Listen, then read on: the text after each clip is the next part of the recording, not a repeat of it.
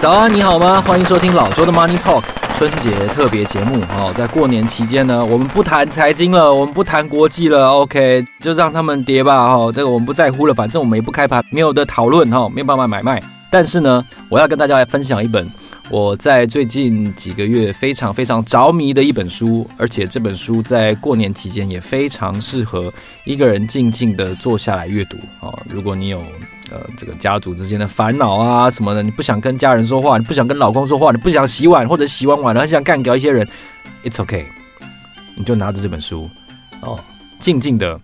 回想一下吃这件事情对你到目前为止有哪些的影响。这本书呢是这个 PC Home 的詹宏志先生写的《旧日厨房》哦。旧日厨房，呃，我想它理论上应该卖得不错，因为我在网络上找到非常多人在谈论，啊、呃，这本书当中流露出来的感情，然后呢，他们曾经去过的地方有没有跟詹宏志先生有重叠的，呃，然后詹宏志先生生命中最重要的的一些女人们，哦，透过料理，在詹先生他的心中留下的印象，跟他形象那种鲜明的气味跟痕迹。哦，我觉得在这本书当中，我都充分的感受到了詹宏志他的妈妈哦，他的太太王宣一女士，然后还有他的岳母三个人所做出来的各种的这个饮食，还有饮食背后的往事、烹调的经验，还有人生的滋味哦，是非常非常的迷人的哦，所以郑重的在春节的时候呢，推荐给大家《旧日厨房》这本书。那我想哦，每一个人的饮食经验哦，除了另一半带给你的影响之外呢，最初最初一定是你的家庭哦，你的养育你的可能是阿公阿嬷啊，哦，可能是父母啊，他们在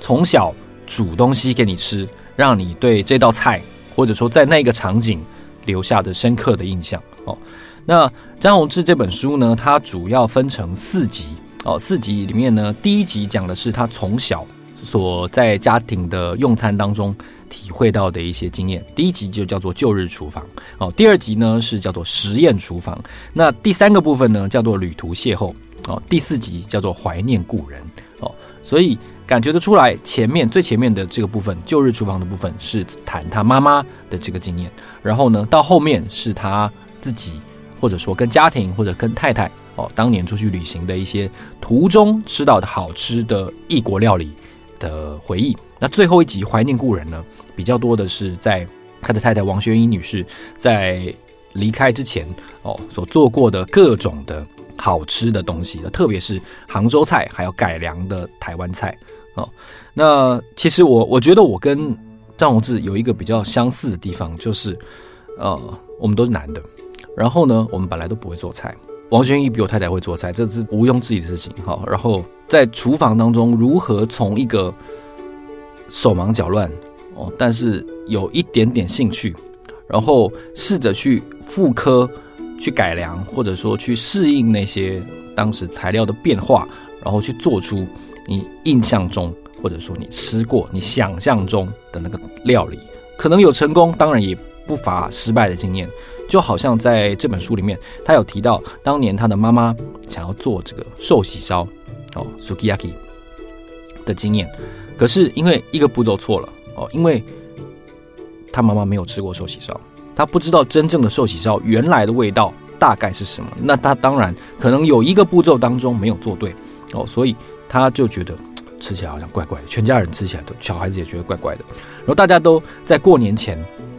想要享用这个所谓日式的，听起来名字非常高级的这个寿喜烧的时候，但大家又有一种说不出来的怪异感。哦，那当然这个时候，身为厨师的妈妈就会觉得很委屈啊。然后她就说：“哦，因为我又没有吃过，你爸又没有带我去吃过，我就不知道要怎么煮。哦，所以有吃过哦，这个味觉留下的记忆这件事情呢，是我想很多人都有的。哦，那我觉得我也不是很会做菜。哦，但是。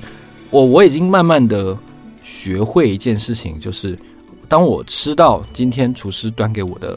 这一盘料理的时候，我大概能够除了吃出来它里面的配料跟香料之外，我大概也能够知道它有哪些烹调的步骤。哦，从它的外形哦，然后从它的这个菜色的组合，能够知道说，哎，这道菜大概是怎么做出来的哦。然后，当然你就用这个方法去复刻。这个在军事工程上面叫做什么？叫逆向工程。对，逆向工程就是大家有看过 ID Four 嘛？哈，就是人类用那个。用那个外星飞碟的科技去做出了很多后来科学上的一些新的发明哦，就是逆向工程。其实我们的的料理，我们去复刻，呃，比如说张宏志去复刻他的太太、他的妈妈的料理，其实就是一个逆向工程。那如果我们从最初的记忆开始说的话呢，我觉得印象最深的是张宏志他谈姜丝赤肉汤哦，赤肉汤这个。只有在生病的时候才吃得到的料理哦，那可想而知，这个既然是姜丝汤哦，这个清汤它理论上应该是在生病的时候，对不对？因为姜驱寒嘛，哈，那可以让人的这个身体温暖一点，哈，把这个风邪给驱掉。所以张宏志就有提到说，当他小的时候没有办法上学的时候，妈妈会煮这个姜丝赤肉汤哦，而且当时他没有钱。带张宏志去看病，哦，所以他会先去买一点点的里脊肉，哦，在这个书里面提到的是一百公克的里脊肉，一百公克其实很少哎，你想想看，一个这个利乐包是两百五十 CC，那那一百公克只有它的一半不到，哦，所以一百公克的肉是很少的，哦，然后再买一些这个食材啊，那然后他会妈妈会先去把水烧开，好，然后把肉切成肉丝。然后呢，再把姜细细的切成丝，然后等到水滚的时候呢，只烫几秒钟而已，那个肉丝才刚刚稍稍的转成白色哦。然后呢，再慢慢会下大量的姜丝，在滚烫了一下子之后呢，再撒一点点盐，一点点米酒，然后呢，滴两滴麻油，就立刻拿起锅来。然后这个这个生鲜滚烫的这个。姜丝赤肉汤呢，也不能说生鲜，已经稍微熟了哈，稍微断生了哈。姜丝赤肉汤呢，就是小詹宏志生病的时候的专属料理哦，而且一定要趁热喝哦。这个因为这个冷掉了汤就不好喝了，而且会会没有疗效哈。所以姜丝赤肉汤呢，吃完了之后呢，大概才九点十点，詹宏志就已经吃完了这个食物料理的的有疗效的食物料理，然后冒着汗哦，然后就可以。出了一身的汗，好像做了激烈的运动一样，然后呢，就继续去躺着休息，然后，然后病就好了哦，就不再发烧了哦。它不是什么殿堂级的料理，它也可以说没有没有登上这个宴席的机会哦。不过对詹宏志而言，这个味道的记忆是非常非常鲜明的哦。这也是我在我在书当中这个非常非常有印象的一件事情。我小时候，我妈我发烧的时候。我妈也是，她会叫我去洗一个非常非常热的的热水澡，然后她会叫我去喝舒跑，然后喝完舒跑就去睡觉。好，当然没有姜丝吃肉汤了，好，就是喝完舒跑就去睡觉。然后，然后后来好像哎，病也是好了。所以我对于这个生病的时候的的这个记忆啊，是是非常深刻的。所以姜丝吃肉汤这件事情呢，在小小的詹宏志的印象中，到今天哦，可能已经有五六十年了。哦。但他却把这个《旧日厨房》这本书里面放在非常非常重要的一个位置。好，姜丝吃肉汤。那除了这个呃妈妈的这个料理之外呢，还有什么东西？哦，我觉得另外还有一个非常非常有趣的有趣的一个点是什么？就是爸爸的鱼汤。哦，我在我在这本书当中另外一个极为深刻印象的就是 Cioppino 这道爸爸的鱼汤的料理。哦。他在这个去美国工作跟生活的期间呢，他就喝到詹宏志就喝到这个所谓爸爸的鱼汤哦，Cioppino 这个如果你看到这个字呢，C I O P P I N O，你会觉得是意大利文哦，然后当然在在当地哦，原来的意思是说意大利海鲜汤哦，意大利海鲜汤 chopino，但其实后来在张宏志读食谱的时候，他发现其实。意大利没有菜叫做 chopino。OK，这就好像月亮虾饼其实是 是是是台湾人的发明，然后这个四川味牛肉面其实也是台湾人的发明，是差不多的意思哈。所以 chopino 在意大利本土并没有这个菜，最接近的一个菜叫做 Caciuco，Caciuco 就是托斯卡尼版本的鱼汤。那到底 chopino 是怎么做呢？那为什么他们叫做我爸爸的鱼汤呢？哦，因为有一个非常有名的这个食谱的作家哈赞呢，他就说这个菜是我爸爸的鱼汤，因为呢，他认为在意大利的海岸线的每一个渔村都有自己版本的 chopino，然后呢，每一个家庭对于这个这个 chopino 要怎么煮呢？鱼汤要怎么煮，可能都有自己的定义跟规矩哦，所以每一个家庭可能虽然意大利本土没有一个真正的字叫做 Cioppino，但是。关于鱼汤这件事情，可能意大利每个家庭都是耳熟能详的哦。詹宏志就提到说，不管是美国的版本，还是他在欧洲其他地方喝到的版本，这个海鲜汤呢，一定要大量的使用各种的贝壳、螃蟹、哦虾跟鱼。而且啊，他引述这个哈赞的想法说，红肉鱼或者是青皮鱼呢，不太适合用来煮 chopino 哦。还有这个鳗鱼太肥了，也不适合。比较适合的是这种白肉鱼哦，比如说像是这个安康鱼、鲷鱼跟比目鱼。当然还需要一定程度的这个花枝哦，还有贝壳。把这些料理煮成好喝的 chopino 有一个秘诀哦。张宏志引述说，哈赞认为呢，chopino 好喝的地方在于善用鱼头。鱼头不是切下来就丢掉哦，鱼头是切下来之后在酱汁中煮软，然后呢把那些肉都剔下来，然后。除了真正的硬骨头之外，其他的部分呢，还有胶质，然后把它放进这个植物食物搅拌机打碎，打碎了之后呢，把那些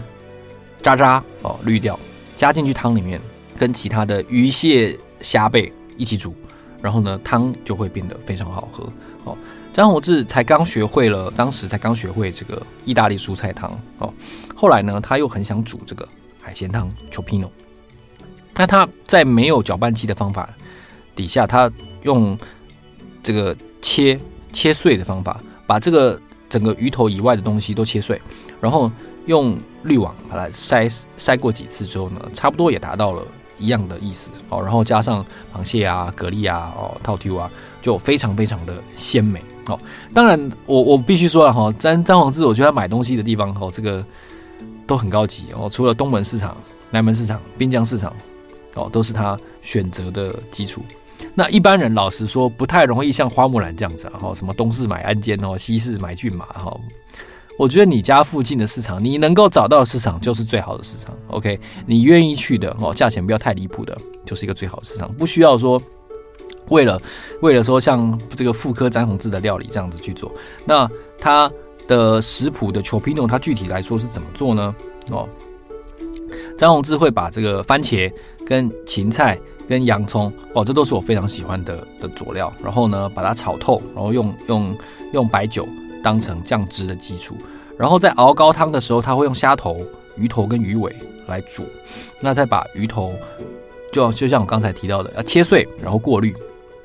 连同刚才的这个白酒的蔬菜高汤呢一起加成综合的酱汁。然后啊，在鱼肉的部分呢，先煎鱼。然后煎过了之后呢，再下汤，然后同时呢，也要稍微炒一下这个虾仁、套 Q 跟螃蟹，然后这几种这个海鲜分别烹调过之后，最后再加入汤圆，然后最后最后再加上蛤蜊，然后连炒蛤蜊的汁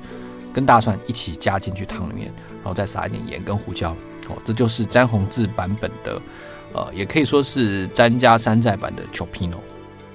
就完成了，呃，当然听我这样讲，你会觉得好像很简单，一下就做好，但其实我相信不是的，因为海鲜的料理的速度跟它的熟度，其实是呃我觉得我我自己掌握不是很好的。看完了 chopino 这一章节之后，我非常想要自己来做做看 chopino 这一段，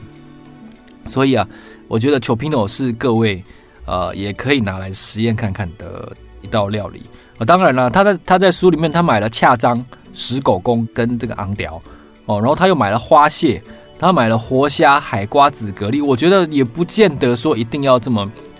丰盛了哈，因为毕竟说真的，海鲜的价钱还是有点贵。你也可以只买一种鱼啊，就恰章啊。哦，那你也可以只买套 Q，然后蛤蜊，然后加上恰章。啊，需不需要螃蟹？呃，我觉得这个看个人。但是我刚才提到的这个西洋芹、番茄、洋葱、大蒜啊，这是一定要的，因为意大利料理怎么可以没有这个呢？对不对？这是这是必须的。所以。这个 Chopino 是我认为在旧日厨房这本书当中，我觉得印象最深的另外一个菜色。那究竟詹宏志是怎么开始学做菜的呢？哦，这段我也蛮好奇的，就是我已经记不起来我是怎么开始学做菜的。可能是我觉得家里不能没有人做菜哦，就是这才叫家嘛哦，就是有个味道才是才是一家人。哦，这是我可能我比较传统哦，我觉得，我觉得这是这是这样的。那张宏志呢，他是写到说，他四十岁以后一度曾经失业在家哦，然后突然间他就想学做菜。那对一个四十岁男性，然后比较没有，甚至可以说完全没有下厨经验的人来说，詹宏志当初确实是吃尽了苦头，所以他就不敢做那些所谓的台湾人家庭中常见的家常菜哦，因为。每个妈妈或者说每个家庭主妇，她一定都有非常擅长的菜色，那她对于那些流程就掌握得非常好哦。所以詹宏志是因为这样子，他怕被笑哦，他的这个笨拙呢，怕被家人笑哦，然后被小孩笑，他就开始去学外国菜哦。因为外国菜很少很少人全部都吃过嘛，你吃过，你可能吃过意大利菜，法吃过法国菜，那你吃过西班牙菜吗？OK，哦，吃过 tapas，但你吃过其他的东西吗？哦，所以，所以是基于这个理由呢，所以詹宏志就很有趣的就开始先从意大利的蔬菜汤开始去练习。他学完了北边意大利，然后呢学南边意大利的菜，然后开始学习南法的乡村菜，然后呢还有西班牙菜跟希腊菜。所以几年下来呢，詹宏志慢慢的火也掌握温度啦，哦，然后这个刀工哦，他也慢慢学会了。然后呢，主厨大人王玄一呢就说他开始可以可以炒菜了。或者是呢，开始把汤加热一下。但即便是这个非常非常简单的指令呢，对詹宏志当年来说都戒慎恐惧哦，因为越是简单的东西出错，它就越明显，对不对？哦，所以在这个这个戒慎恐惧的心情底下呢，他就开始回想到当年他小的时候在看妈妈哦怎么炒菜的一个一个场景。那在这边呢，我觉得张宏志就写到了一句我我印象最深，整本书印象最深的，甚至我后来我也开始记在心里，我也会跟我家人讲的一句话，就是宁要人等菜，不可菜等人。就是说，宁可大家都坐定了，然后呢，再慢慢上菜，不要说人都还没到齐，甚至桌边一个人都没有，他就开始上菜，那样菜冷掉了就不好吃了。这是我觉得我非常非常受用，我也非常肯定的一句话，就是如果你。不是煮咖喱饭哦，那种东西的话，如果你要一道一道料理来呈现的时候，那你就真的不可以，不可以先上菜，因为冷掉了，那感觉就不对了哦。特别是在中式的料理上面，确实是是这个样子。我没有办法能完整的呈现在《旧日厨房》这本书当中，呃，詹宏志提到的很多的细节、菜色名称跟他的做法，但我觉得有一个。感情是贯穿这一整本书的，就是詹宏志的回忆哦，他人生的每一个阶段，在美国哦，在旅行途中，然后小的时候在基隆或者是在南投，他们生活的回忆都是有味道串联起来的。那这个味道可能是他生病的时候。可能是他失业的时候，可能是他在国外意气风发的时候，或者是呃跟太太、跟家人、朋友出去旅行啊、非常快乐的这个时光，他都留下了一些很重要的回忆。这个回忆是透过吃跟煮的场景去呈现的啊、所以在过年的期间呢，呃，我想不管你遇到的是你的亲朋好友啊，哦，或者说什么哦独孤啊，哈，或者说你这个这个不会不会。煮饭只会躺在那边当人形立牌的另一半呢、啊？哦，都没有关系，你可以去呃买一本《旧日厨房》来看。哦，我觉得那是一个非常嗯触动人心的一个场景的一本书，国外的场景，然后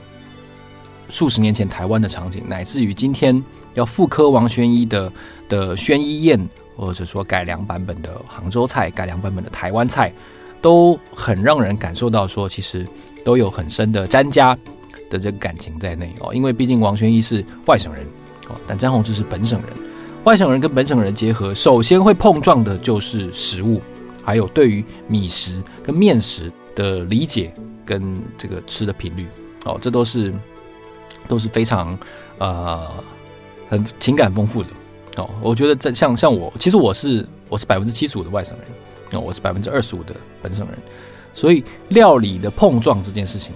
在我身上我也我也有很很多的经验。比如说吃水饺的时候，哦，我这个山东籍的外公，他是可以生吃大蒜来配水饺的，但我其他家人完全都不行。我外婆是南方人，是浙江人，但他后来他也能够接受这样子吃水饺的方法，就是生吃大蒜配合，哦，然后米食跟面食的频率，哦，所以这都是我觉得可能在每个人的生命经验中都很触动大家的哦，因为味道代表了你这个人的组成的比例，还有你的历史，你个人的历史，你家族的历史都很有趣。好，在过年的期间，我推荐《旧日厨房》这本书给大家阅读，也期待能够让大家有不一样的感觉。哦，在我们谈论平常谈论财经新闻的同时呢，过年期间就放慢步调哦，把你的心静下来，看一看一些吃的书，或许会唤醒你的一些生命中的回忆哦，很温暖。好，推荐给大家。好，老周的 Money Talk，让我们下期见，谢谢，拜拜。